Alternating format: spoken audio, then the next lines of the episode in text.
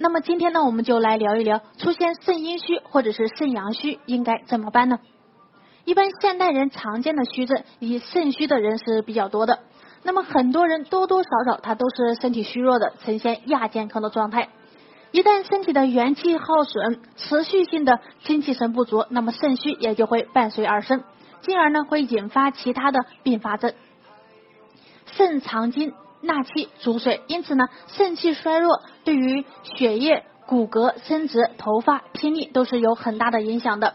肾虚呢，它当然也分为阴阳两虚。肾虚呢，多是长期的积劳成疾所造成的。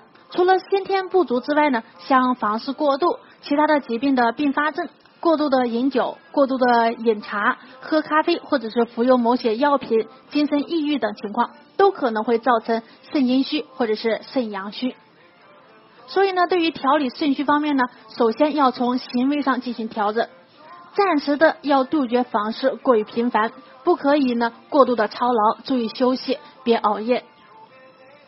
其次呢是饮食上进行调整，尽量呢少吃或者是不要吃过于辛辣刺激的食物，药品的话可以先问问医生。在饮食方面呢，必须要戒掉烟酒，不吃辛辣、油腻、寒凉的食物，像辣椒、花椒、葱、姜、蒜、虾、呃鲢鱼、鹅蛋等等都不要吃。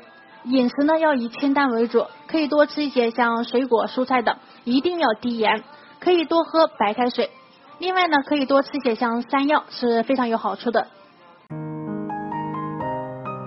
如果大家在两性生理方面有什么问题，可以添加我们中医馆健康专家陈老师的微信号：二五二六五六三二五，免费咨询。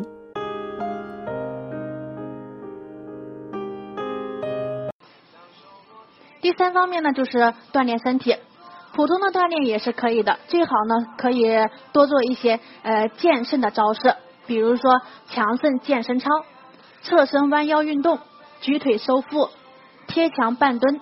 站立式提腰都是可以的，但是最有效的就是扎马步以及闭眼单腿站立。